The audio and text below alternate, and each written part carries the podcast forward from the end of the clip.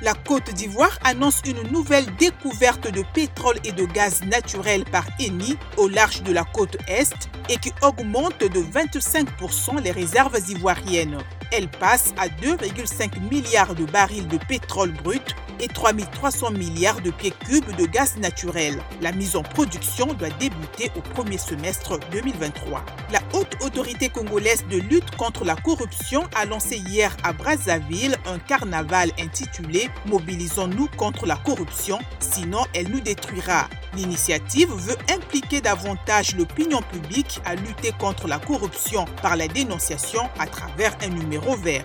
En Angola, des mineurs ont extrait un rare diamant rose pur de 170 carats, considéré comme le plus gros à être découvert dans le monde depuis 300 ans. Le diamant a été baptisé la rose de Lulo du nom de la mine dans le nord-est il a été extrait. Pour terminer, l'Égypte a signé un protocole d'accord avec une entreprise indienne pour construire une usine d'hydrogène vert dans la zone économique du canal de Suez.